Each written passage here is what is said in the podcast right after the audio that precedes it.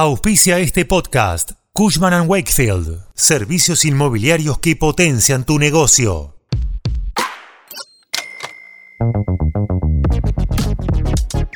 El sistema de salud entró en un estado de alarma y análisis permanente desde que se conoció el DNU de desregulación general de Javier Milei. Es que contiene más de 60 puntos referentes al sector de la salud. Quédate que te contamos más detalles.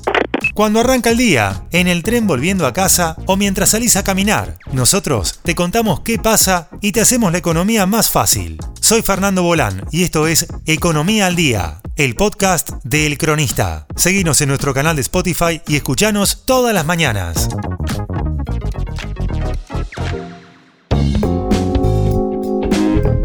Tras el anuncio del DNU, las prepagas picaron en punta. Primero con optimismo por la posibilidad de ajustar las cuotas en niveles que consideran más reales. Calculan serán de al menos 50% así de un tirón. Por otro lado, los farmacéuticos están en alerta por cambios muy profundos en el modelo, desde la comercialización de medicamentos de venta libre en otros formatos de comercios y hasta con las droguerías que podrán despachar a consumidores finales. También los laboratorios esperan con cautela ver el impacto de las recetas que los médicos deberán hacer ahora solo con el nombre de la droga, lo que en teoría abre el juego a los laboratorios de los llamados genéricos.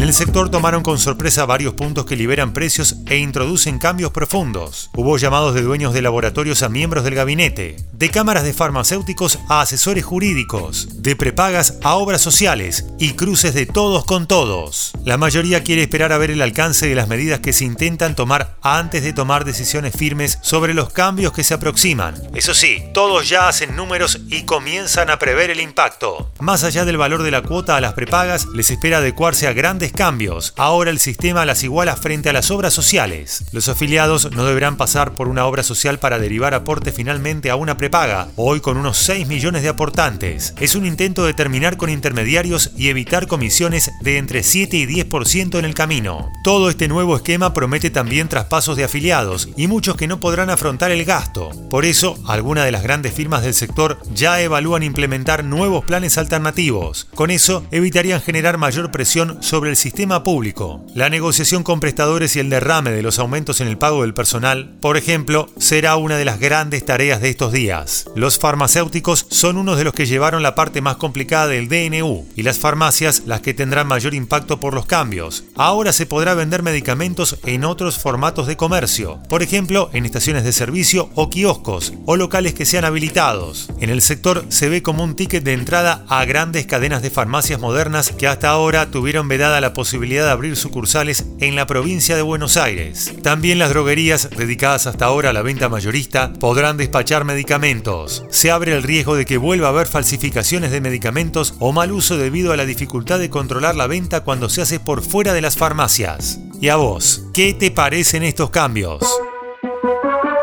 Esto fue Economía al Día, el podcast de El Cronista. Seguinos en nuestro canal de Spotify y escuchanos todas las mañanas. Y si te gustó el podcast, podés recomendarlo. Coordinación Periodística, Candelaria Domínguez. Producción, SBP Consultora. Hasta la próxima.